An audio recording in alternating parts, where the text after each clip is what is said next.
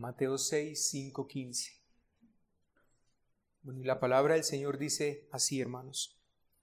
Y cuando ores, no seas como los hipócritas, porque ellos aman el orar en pie en las sinagogas y en las esquinas de las calles para ser vistos de los hombres. De cierto os digo que ya tienen su recompensa. Mas tú cuando ores, entra en tu aposento y cerrada la puerta, ora a tu Padre que está en secreto, y tu Padre que ve en lo secreto te recompensará en público. Y orando, no uséis vanas repeticiones como los gentiles, que piensan que por su palabrería serán oídos. No os hagáis pues semejantes a ellos, porque vuestro Padre sabe de qué cosas tenéis necesidad antes que vosotros le pidáis. Vosotros pues oraréis así. Padre nuestro que estás en los cielos, santificado sea tu nombre. Venga tu reino, hágase tu voluntad como en el cielo, así también en la tierra. El pan nuestro de cada día, dánoslo hoy y perdónanos nuestras deudas como también nosotros perdonamos a nuestros deudores. Y no nos metas en tentación, mas líbranos del mal, porque tuyo es el reino y el poder y la gloria por todos los siglos. Amén. Porque si perdonáis a los hombres sus ofensas, os perdonará también a vosotros vuestro Padre Celestial. Mas si no perdonáis a los hombres sus ofensas, tampoco vuestro Padre os perdonará vuestras ofensas. Bueno, iglesia, yo quiero que recordemos que hemos establecido un principio general que gobierna toda esta sección del Sermón del Monte. ¿Cuál es ese principio?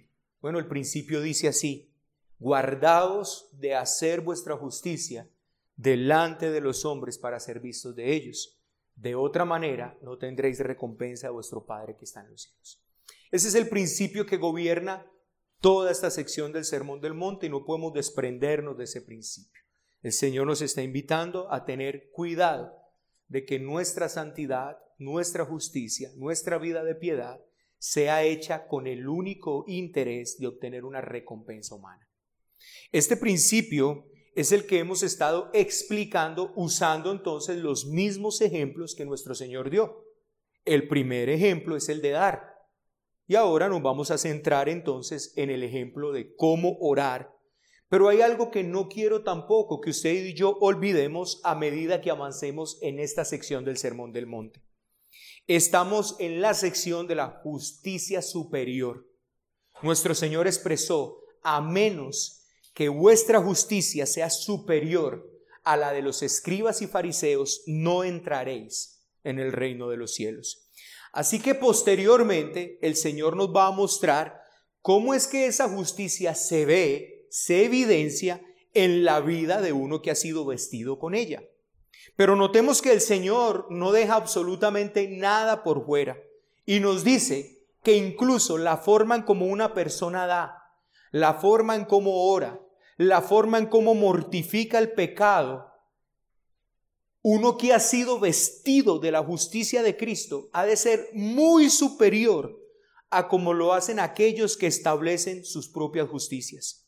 Y nuevamente, esto hace del sermón del monte, mis amados, algo tan indispensable para la iglesia cristiana en estos días, puesto que muchos hablan de que están vestidos de la justicia de Cristo, pero viven igual y muchas veces peor que aquellos fariseos que establecen su propia justicia.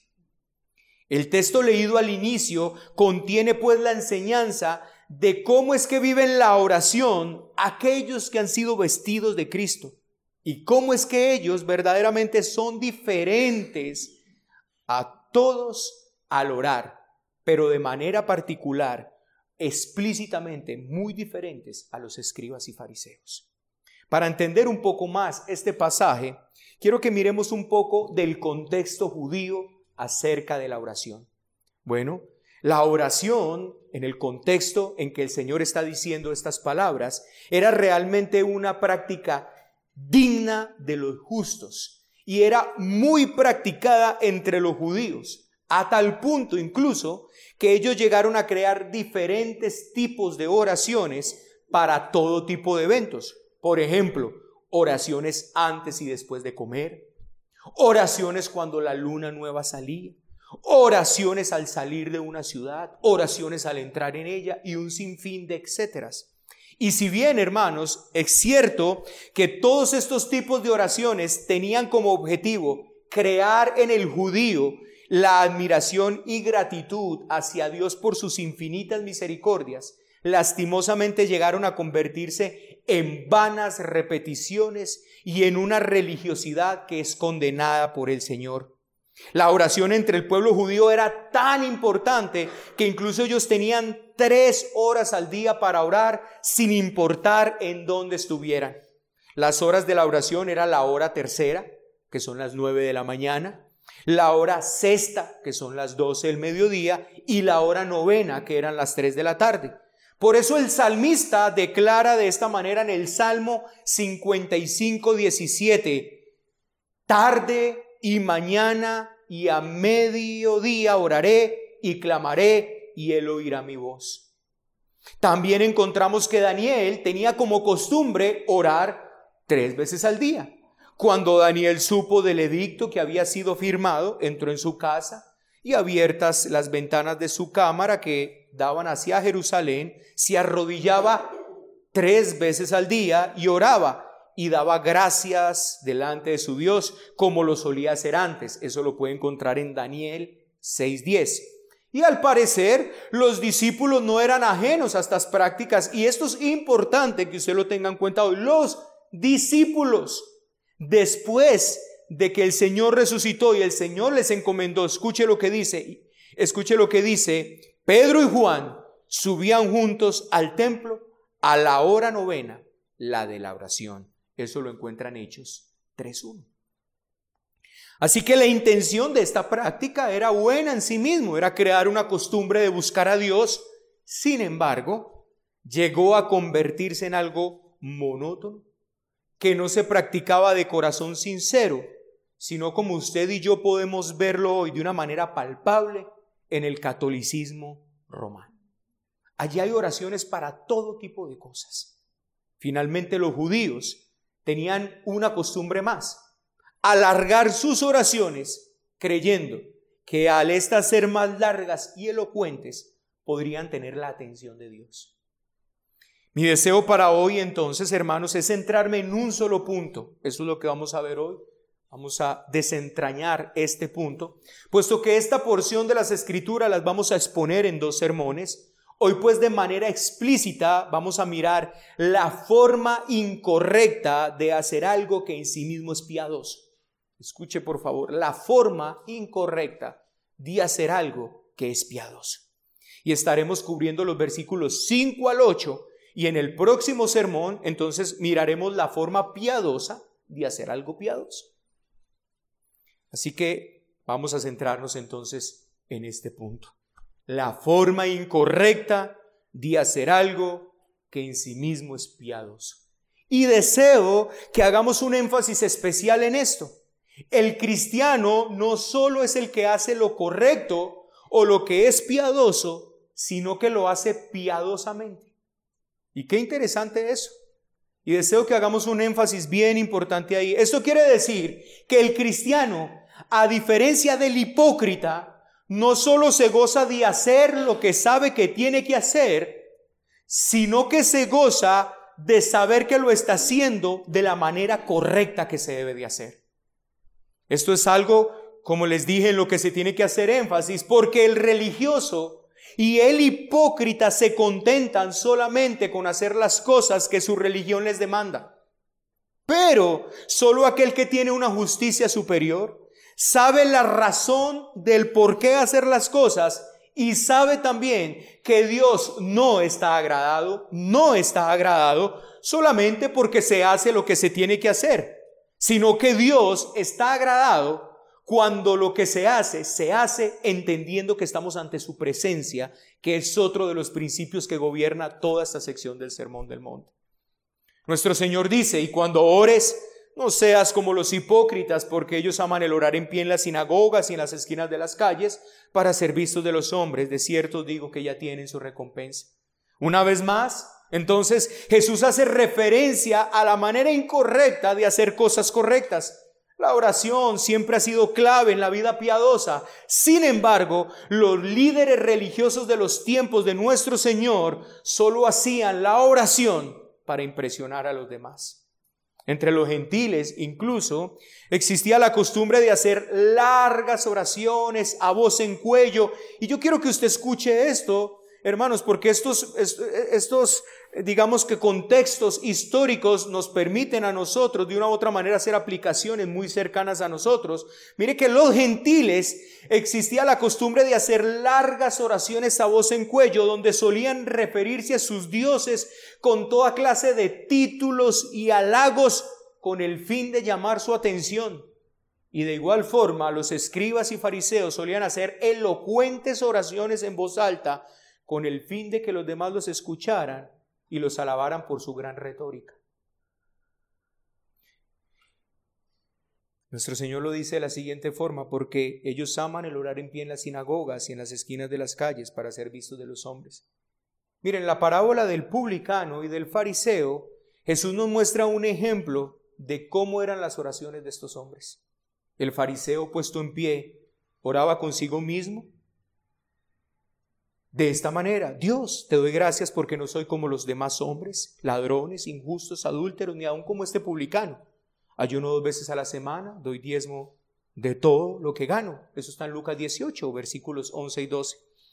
Estos métodos de oraciones públicas caían en la ostentación. Los fariseos solían ponerse en pie en las calles y hacer oraciones con voz fuerte para que la gente los admirara por sus elocuentes palabras y gran piedad. Ahora, déjeme solo hago un paréntesis aquí para que usted note algo interesante en esta oración del publicano y del fariseo, o del fariseo y el publicano.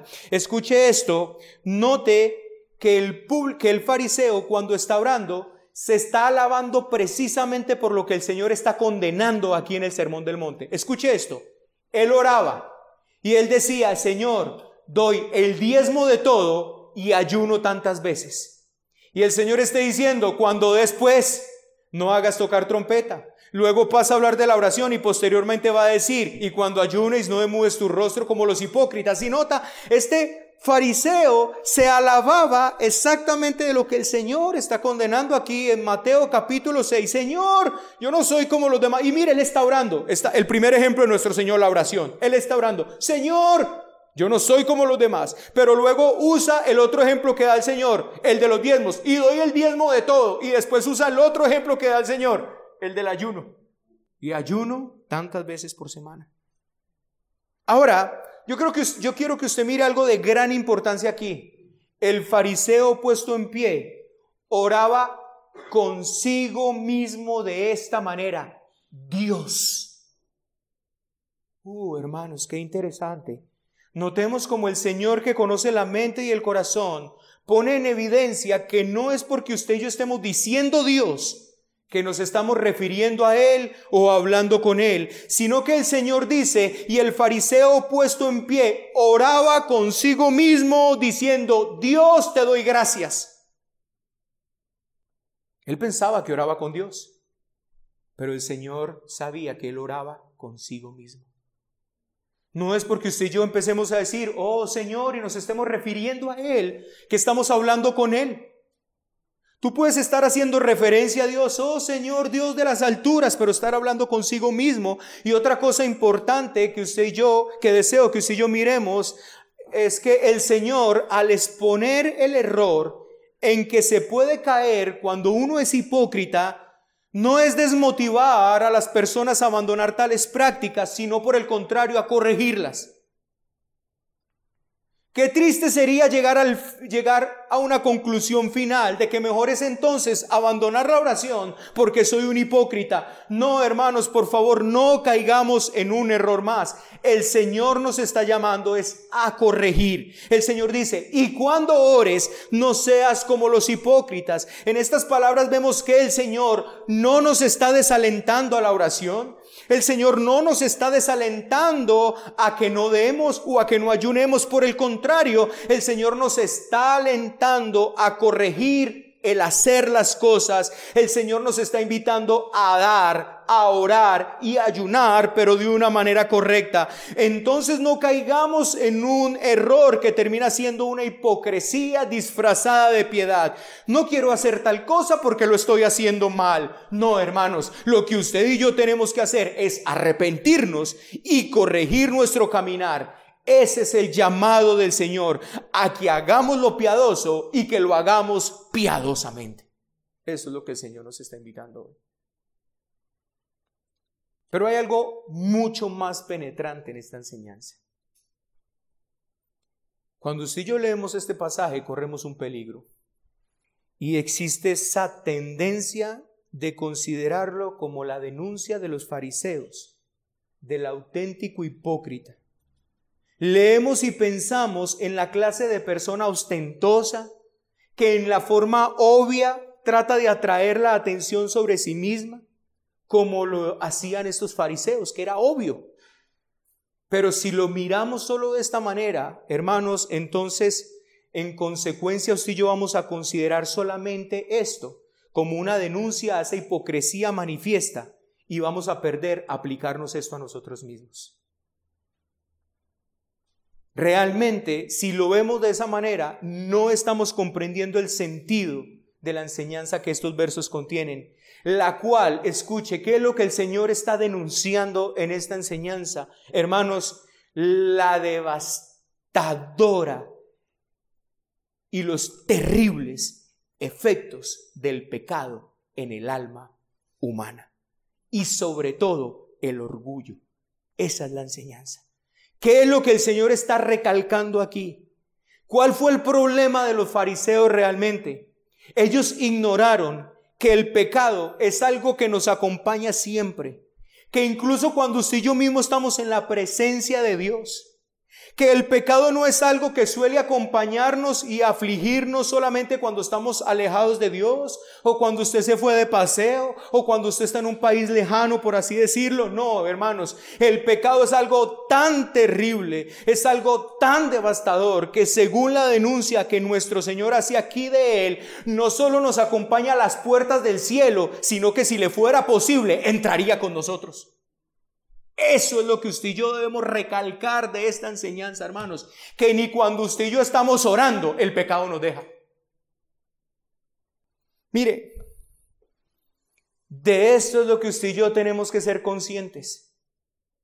Que usted esta mañana está aquí sentado haciendo algo que es piadoso y que el pecado no se quedó afuera. Que te está acompañando en este momento. Esto es algo de lo que usted y yo tenemos que ser conscientes. ¿Y sabe qué es lo más hermoso de esto?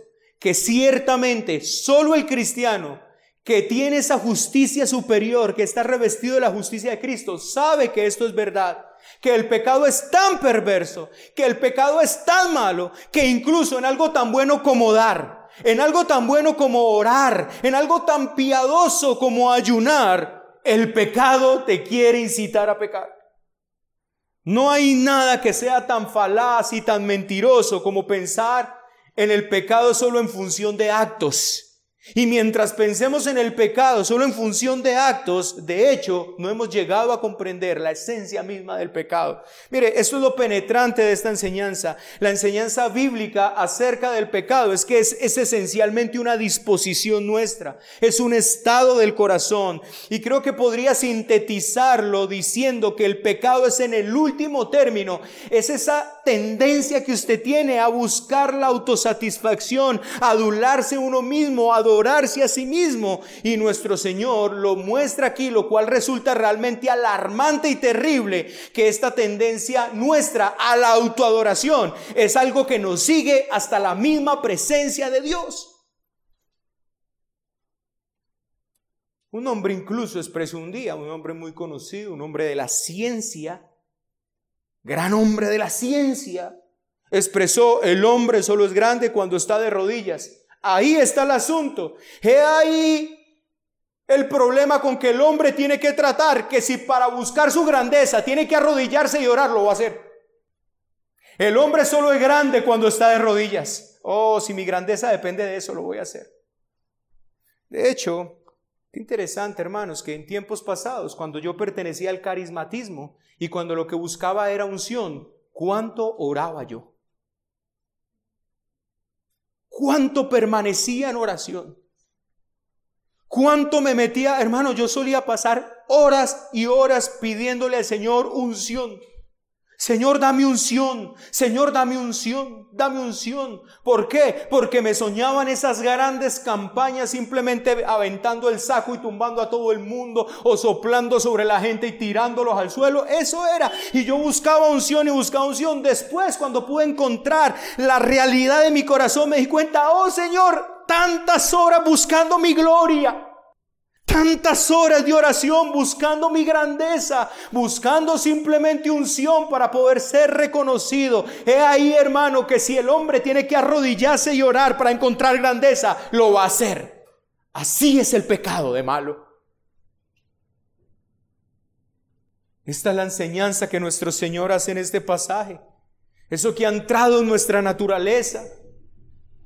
Esa constitución misma que tenemos como seres humanos es algo que contamina tanto todo nuestro ser que cuando el hombre se dedica a la forma más elevada de actividad, todavía tiene que luchar con eso. Qué tremendo es el pecado que cuando usted y yo estamos orando, vamos a tener que mirar en nuestros corazones y decirle, Señor, escudriña mi corazón para saber por qué es que estoy haciendo esto. Creo que ninguno de aquí estaría en desacuerdo con esto, por el contrario creo que estamos de acuerdo, que la imagen más elevada que se puede formar de un hombre es cuando se le ve de rodillas delante de Dios. Creo que ese es el logro más sublime de un hombre, su actitud más noble, más humilde. Nunca es mayor el hombre como cuando se halla en comunión y contacto con Dios, pero según nuestro Señor, el pecado es algo que nos afecta tan profundamente que incluso cuando nos dedicamos a esta actividad tan elevada, está con nosotros para tentarnos. Mira, usted y yo tenemos, de hecho, un problema y tenemos que batallar con él. Y es cierto que están todos nosotros, está en mí y están ustedes. Y es que tendemos a, tendemos a pensar en el pecado en la forma en que lo vemos en las manifestaciones más bajas de la vida. Por ejemplo, si yo vemos un borracho y un drogadicto, un sicario y decimos, he ahí el pecado, he ahí el pecado. Pero hermanos, esa no es la esencia misma del pecado para formarnos una idea exacta del pecado y que usted y yo lo comprendamos, debemos ver a un gran santo. Imagínese a un hombre de Dios. Algún hombre fuera de lo corriente en su devoción y dedicación a Dios. Mírelo ahí de rodillas en la misma presencia de Dios. Incluso en esas circunstancias, el yo le está asediando y la tentación para él consiste en pensar acerca de sí mismo, pensar en forma placentera acerca de sí mismo y en realidad adorarse a sí mismo en vez de adorar a Dios.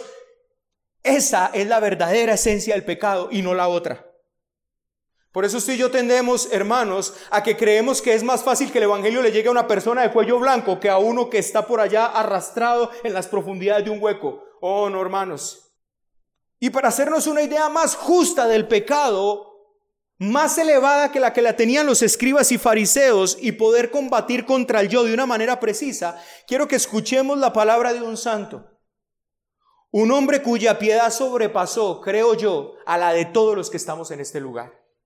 Jonathan Edwards escribió acerca de sí mismo lo siguiente. Escuche. Jonathan Edwards. Se habla de él, de uno de los hombres más piadosos. Se habla de él, de uno de los mejores teólogos que ha existido en Norteamérica. Y él dice de sí mismo, cuando veo dentro de mi corazón y percibo su infinita maldad, creo que es un abismo más profundo que el infierno. Cuando oro peco, cuando predico peco, tengo que arrepentirme de mi arrepentimiento y mis lágrimas necesitan lavarse en la sangre de Cristo. No es un hombre con un costal. Lo otro es pecado, desde luego que sí, pero no es el pecado en su forma más aguda, ¿No se ve en ello el pecado en su misma esencia? O para decirlo de otra manera, si usted y yo queremos ver verdaderamente y entender algo acerca de la naturaleza de Satanás, del pecado, de sus actividades, lo que hay que hacer no es irnos a los estratos más bajos de la vida. Si uno quiere saber algo acerca de Satanás, del pecado, vayamos al desierto, donde nuestro Señor pasó 40 días y 40 noches y hasta allá le siguió el diablo para tentar al Hijo de Dios. Y lo más tremendo es que el Señor no tenía concupiscencia en sí mismo. Así pues, hermanos, tenemos que ser conscientes de que el pecado puede llevarnos a que algo tan bueno, justo y piadoso como la oración se haga de una manera incorrecta. Ahora la pregunta, ¿cuál es esa manera incorrecta? ¿Cuál es la manera incorrecta de orar? ¿Qué es lo que usted y yo tenemos que evitar? ¿Qué es lo que usted y yo tenemos que empezar a trabajar? Y quiero aclarar una cosa nuevamente, hermanos, no estamos ante tips de cómo usted vive para hacerse cristiano. Estas no son las características de, de, los checklists que tiene que cumplir una persona para ser cristiano. Bueno, tienes que dar así y no así. Tienes que orar así y no así. No, hermanos, esto es lo que pueden vivir solo los cristianos. Estas no son demandas para hacerse cristiano. Esto es lo que un cristiano puede vivir. Esto es lo que usted y yo podemos ser enseñados. ¿Y qué es lo que usted y yo como cristianos debemos evitar en nuestras vidas de oración? ¿Qué es lo verdaderamente incorrecto en la vida de oración? Es centrarse en aquel que ofrece la oración y no a quien se ofrece la oración. Ese es el punto esencial allí. Esto es lo que nos deja ver el primer cuadro, hermanos. Tenemos dos cuadros que el Señor describe aquí.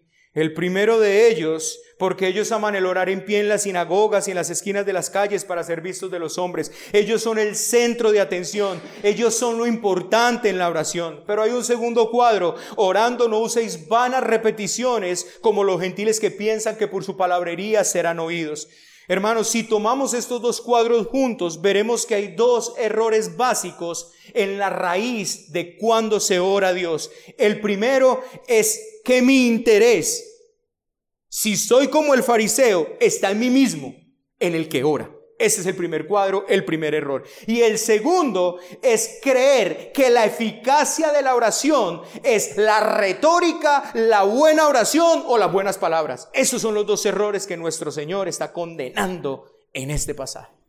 Y que usted y yo debemos evitar a toda costa. Primero, ser nosotros mismos el centro de atención en la oración. Y segundo, creer que por muy elocuente que sea nuestra oración, es que va a ser más efectivo. Examinemos entonces estos dos puntos por separado. El primer problema, hermanos, es el peligro entonces de interesarse por uno mismo. Esto se manifiesta de diferentes formas. El problema básico, digámoslo de esa manera, es que esa persona está deseosa que los demás sepan que ora. Qué tremendo esto, hermanos. Ese es el principio de todo. Esa está deseoso de disfrutar de una reputación de hombre de oración. Está deseoso y lo ambiciona, lo cual de por sí ya es malo. Uno no debería estar interesado en uno mismo, como nuestro Señor explica. Así pues, si existe una sospecha de interés en uno mismo como persona de oración, ya estoy equivocado y esa condición viciará todo lo que me proponga hacer. Si cuando yo voy a orar, hermano, lo que a mí me interesa es qué va a pensar el uno, qué va a decir el otro, uy, ¿cómo me voy a dirigir? De, hecho, hermano, hay una cosa bien interesante que yo no sé si usted lo ha vivido, pero a mí me ha tocado vivirlo. Cuando una persona, por ejemplo, llega a los caminos del Señor, ¿cierto? Y uno le dice, ora tú, y dice, uy, no, me da pena orar. Oh, ¿por qué le da pena orar? Iglesia, qué trágico es esto. Qué trágico, yo mismo he tenido que batallar con esto y confieso que muchas veces me he visto envuelto en esta hipocresía. Una buena semana de oración, una buena semana de espiritualidad y estar buscando la forma de que alguien se dé cuenta de esto. Qué nefasto realmente es ese pecado que habita en nosotros. Una semana tuya de piedad, una semana de buena oración, una semana de estar con el Señor y que alguien se dé cuenta de esto que estoy haciendo. Por lo tanto, una cosa conlleva a la otra. El siguiente paso en este proceso es que otros nos vean en oración. Eso se convierte entonces en un deseo positivo y real. Lo anterior a su vez conduce a lo siguiente, a hacer cosas que garanticen que los demás nos vean.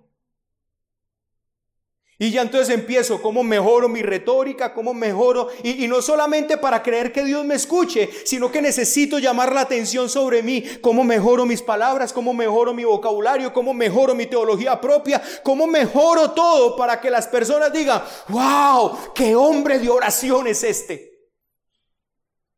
Hay un tipo de persona que se exhibe constantemente y se pone en una posición prominente de forma que siempre atrae la atención sobre sí misma. Pero hay también maneras muy sutiles de hacer esto mismo y permítame ilustrarlo con una historia y la reflexión que saca un hombre de Dios sobre esa historia que él mismo cuenta. Abro comillas. Al principio del siglo XX hubo un autor que escribió un libro bastante conocido acerca del Sermón del Monte, dice esta persona. Al tratar esta presente sección que estamos analizando, señala este sutil peligro de la siguiente manera, la tendencia exhibicionista incluso en el asunto de la oración. Y cómo, y cómo asedia al hombre sin que éste se dé cuenta de ello. Mira que lo, lo que este hombre está diciendo, un hombre de Dios que está contando esta historia, él dice que leyó un libro o un comentario acerca del Sermón del Monte. Y el comentarista cuando llegó a esta sección, habló precisamente de esa tendencia exhibicionista en la oración y el peligro sutil que era esto sin que las personas llegaran a darse cuenta de ello. Es evidente que era el comentario obvio que la persona tenía que hacer. Pero recuerdo que al leer la biografía de este comentarista, me encontré con una interesante afirmación. El biógrafo deseoso a toda costa de mostrar la santidad de esa persona, lo ilustraba así. En él no había nada tan característico, decía, como la manera en cuando iba de una habitación a otra y se arrodillaba para orar. Cuando cuando iba de una, de una habitación, como la manera de repente se arrodillaba a orar cuando iba de una habitación a otra. Luego se levantaba y proseguía el camino. Para el biógrafo, esta era una prueba de la santidad y devoción de esa persona. O sea, él salía de este cuarto y se tenía que meter al cuarto de allá, pero no se podía meter al cuarto de allá sin caer de rodillas en la mitad y levantar una gran oración para meterse al cuarto. ¿Quién hacía eso? El que comentó este texto de Mateo diciendo el peligro exhibicionista en la oración. Y el peligro que acarreaba de tomarnos sutilmente. Así que el autor dice, no, necesito explicar qué quiero decir. El problema de los fariseos era que trataban de dar la impresión de que no podían ni siquiera esperar para llegar al templo. Por eso era que oraban en las esquinas de las calles. O sea, ellos iban para el templo a orar y ni siquiera podían esperar a llegar al templo a orar. Eran tan piadosos, eran tan santos que en las esquinas de las calles, oh, me muero por orar. Y levantaban su voz en cuello para orar a Dios, como alguien decía, ni siquiera me aguanto esperar llegar al templo para orar. Tenían que detenerse donde estaban, en las esquinas de las calles, para orar de inmediato en forma pública. Sí, pero si uno cae de rodillas en el corredor de una casa, también es cosa maravillosa. Quiero mostrar, basado en la enseñanza de nuestro Señor, que ese hombre hubiese sido más santo si no se hubiera arrodillado, si hubiera elevado su oración a Dios mientras caminaba por el corredor. Hubiera sido una oración igualmente sincera y nadie la hubiera advertido. Qué delicado es esto. El mismo hombre que nos pone sobre aviso en contra de ese pecado es culpable del mismo. Que cada uno se autoexamine. Cierro comillas. Nuevamente quiero hacer notar aquí la iglesia que el problema no está en las formas. Yo quiero que notemos esto. Hermanos, el problema no está en las formas. El asunto no es entonces decir, nunca vuelvo a elevar una oración en público. Porque este pecado toma otra forma muy sutil. Mire, hermanos, alguien puede decirse a sí mismo, claro, no voy a caer de rodillas ni en un corredor, ni cuando voy de una habitación a otra, ni en las esquinas de las calles. No voy a exhibirme en el templo ni en la sinagoga. Siempre voy a orar en secreto. Nuestro Señor me dijo así, entra a tu aposento y cerrada la puerta, ora. Mi oración va a ser siempre una oración secreta. Sí, pero alguien puede estar orando en secreto de tal forma que todo el mundo sepa que está orando en secreto. El problema no es la forma, el problema es con lo que usted y yo tenemos que batallar, con esa tendencia interior que usted y yo tenemos a lo exhibicionismo espiritual. No es la forma, hermanos. Aquí el asunto no es, ay, bueno, hacemos oración pública, no hacemos oración pública, oro en una calle, no oro en una calle, me arrodillo aquí. No. Hermano, eso no es lo que el Señor está lidiando acá, el Señor está lidiando con una tendencia del corazón, no con formas. Cuando uno se encuentra en su aposento cerrada la puerta, ¿cuáles son los pensamientos que vienen a la mente? Lloyd Jones dice lo siguiente, abro comillas, claro que no debemos ser excesivamente escrupulosos acerca de estos puntos, pero el peligro es tan sutil que siempre debemos tenerlo presente.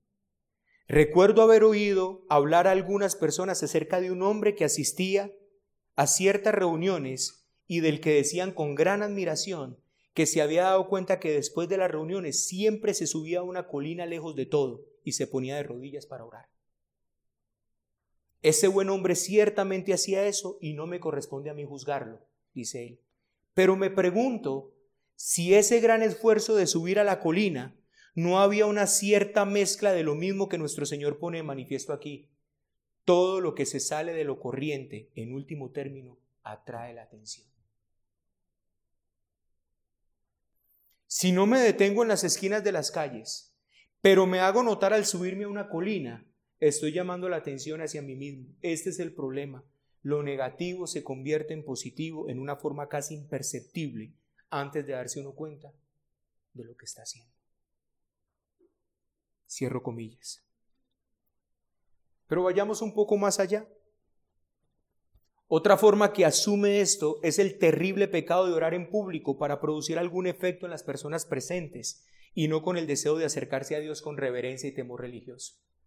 La oración pública debería ser tal, hermanos, he estado meditando tanto en esto y yo quiero, iglesia, llevarles a que por favor esto lo miremos para nuestras vidas, cada uno de los que estamos aquí, hombres, que oramos en esta congregación que tenemos el privilegio de guiar a esta iglesia en oración al Señor, de presentarla delante del Señor, de presentar súplicas y ruegos. Iglesia, por favor, mire, la oración en pública debería ser tal que las personas que están orando en silencio y el que está pronunciando las palabras en voz alta deberían dejar de ser conscientes el uno del otro y ser conducidos en alas de oración hasta la misma presencia de Dios.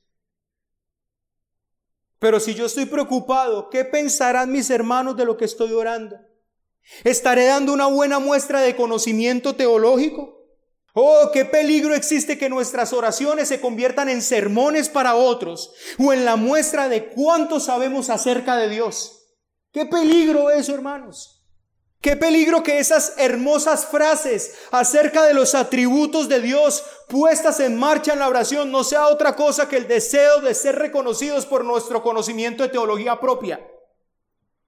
Oh, Santo Señor del cielo y de la tierra, tú soberano creador de las cosas, que sostienes todas las cosas en tu mano, que mide las aguas en el hueco de tu mano. Oh Señor, tú que eres infinito de principio a fin, tú que eres eterno completamente.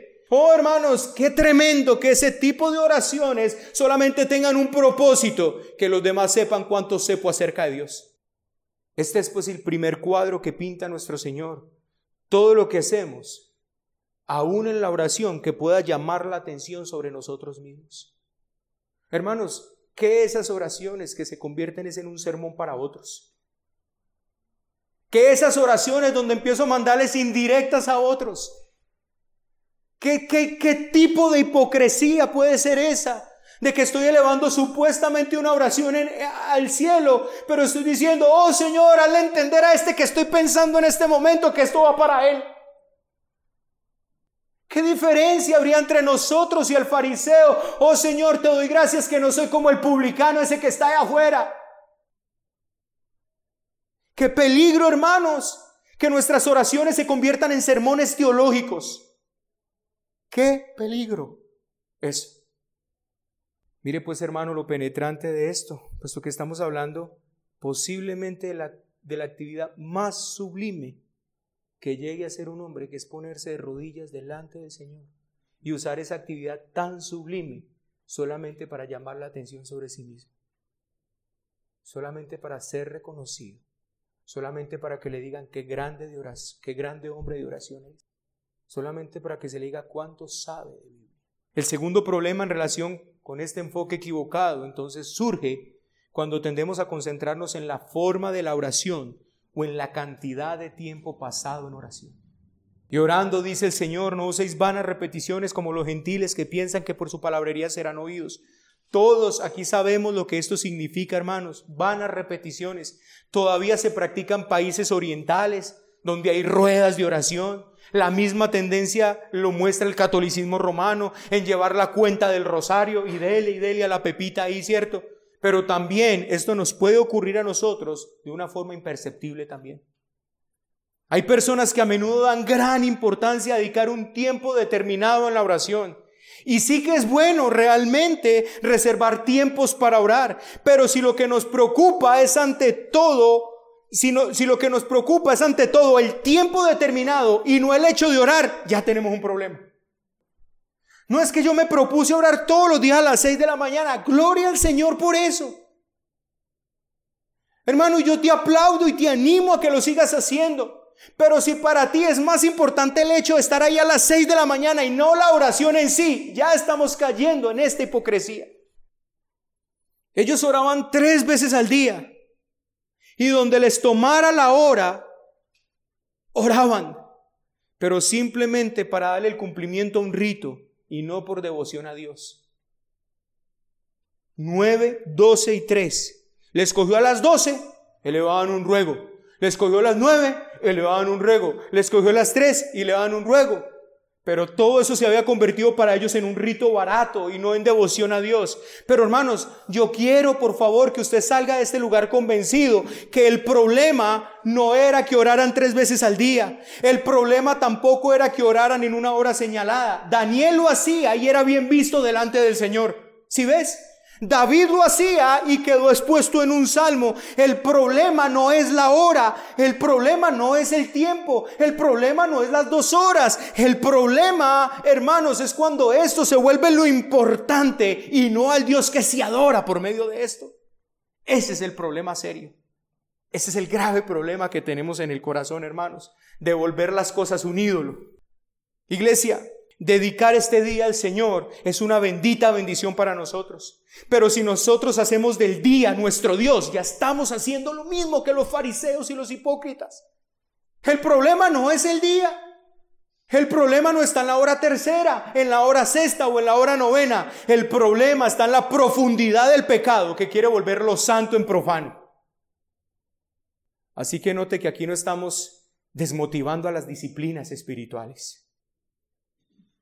Si tú tienes disciplinas espirituales, gloria a Dios, y ciertamente tendríamos que tenerlas.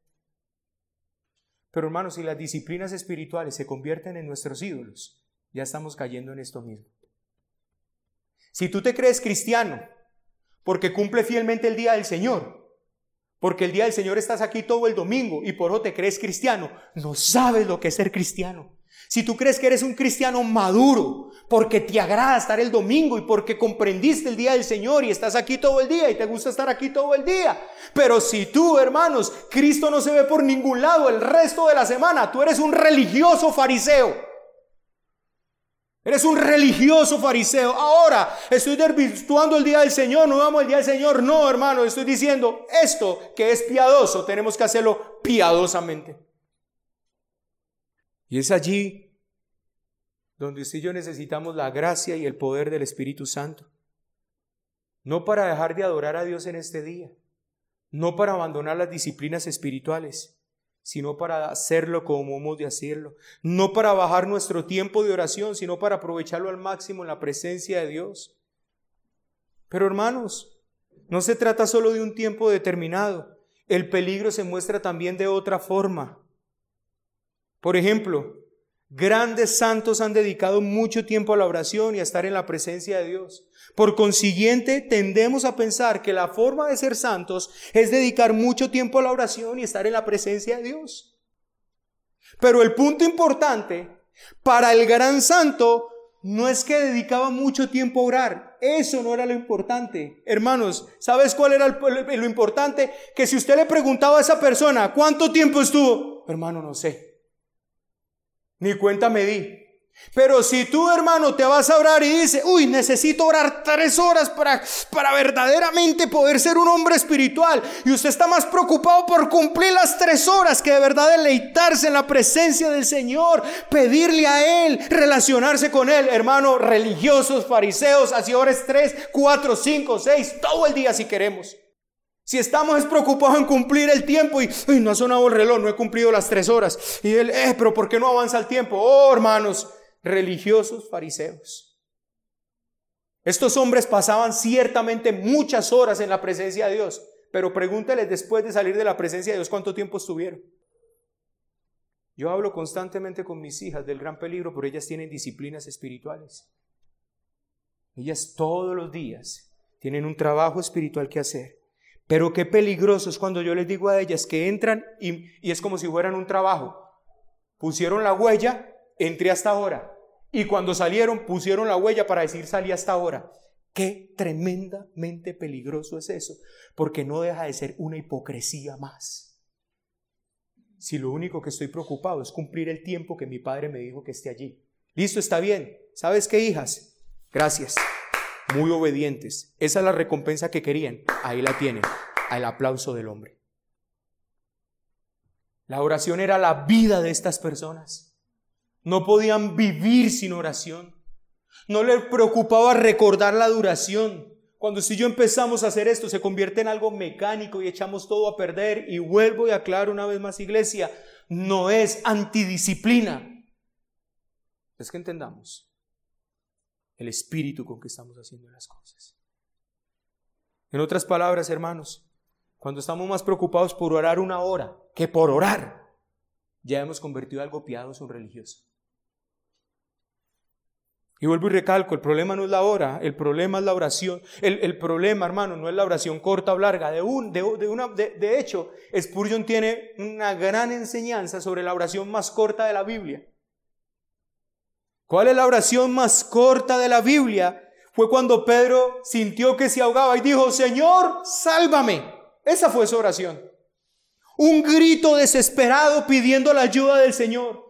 No tuvo tiempo para una larga oración, mucho menos para planear una oración grandilocuente. Imagine Pedro ahí hundiéndose. ¿Cómo expreso esta oración para quedar bien ante, ante Juan, Jacobo, Zebedeo, Andrés? ¿Cómo hago para hacer esta oración? No, hermano, se está ahogando y lo único que se atrevió a decir fue, Señor, sálvame. No le importó qué pensarían los demás acerca de él, solo exclamó con todas las fuerzas al Señor, Señor, sálvame. Y ciertamente que esa oración fue oída. ¿Sabes por qué? Porque el Señor le salvó. Le extendió su mano. Dos palabras, una oración. Dos palabras, una oración. No es lo larga o lo corta de la oración, hermanos, si estamos entendiendo esto. Ahora, por favor, nadie se vaya de aquí diciendo y a caer en el mismo error farisaico, decir, ah, bueno, ahora lo importante entonces es hacer oraciones corticas y decir, Señor, sálvame. Si usted sale de aquí pensando así, no hemos entendido lo que estamos hablando, hermanos. Pero el pecado es tan penetrante que usted puede salir diciendo aquí, lo importante es orar cinco minutos al día, si se hizo con sinceridad. ¿Ven? El problema no es la oración en público, aquí los miércoles. La Biblia nos invita a oración pública. El problema es cuando en ese tiempo no le hablamos a Dios, olvidándonos de que estamos en su presencia y comenzamos a hacer justo lo que hizo el fariseo, hablar consigo mismo para dar una charla teológica, informar a los hermanos alrededor de algún logro obtenido o dando un sermón a los que están presentes. Oh Señor, yo quiero darte gracias por todo el tiempo de oración que esta semana he pasado. Oh Señor, hazle saber a mis hermanos. Oh Señor, qué bendición que esta semana no falle ni en un día la lectura de tu palabra. Oh Señor, gracias. Oh Señor, esta semana todos los días ministré a mis hijos. Qué bendición fue para mí. ¿Y cómo termina todo esto? Así. De cierto os digo, ya tienen su recompensa. ¿Qué deseaban? Deseaban la alabanza de los hombres. La consiguieron. Eso querían. La consiguieron. Hoy también se habla precisamente de eso. Los grandes hombres de oración. Se habla de ellos como personas que elevan oraciones bellas y maravillosas. Sí, obtienen todo eso, pero pobres almas es todo lo que conseguirán. De cierto os digo que ya tiene su recompensa. Al morir, se hablará de ellos como gente maravillosa de oración. No obstante, créame, la pobre alma humilde que no pudo completar una frase, pero que ha clamado a Dios en angustia, lo ha alcanzado de algún modo y obtendrá recompensa. Lo que el otro nunca conseguirá, ya tiene su recompensa. Lo que deseaba era la alabanza de los hombres, y eso es lo que obtienen. Hermano, qué triste pasar una hora de oración para que otros aplaudan. Qué triste, hermanos, dedicarnos a una vida piadosa y santa solamente con el bien de obtener la alabanza de los hombres. Qué nefasto esto, hermanos. Hermanos, qué peligro para nosotros, por ejemplo, los expositores de la palabra del Señor. Qué peligro hay para nosotros el saber que el agradecimiento de ustedes, que el ustedes, que el ustedes desear como niños recién nacidos esta palabra, nos lleve a nosotros simplemente a estar buscando gloria por medio de los hombres. ¿Qué peligro es ese?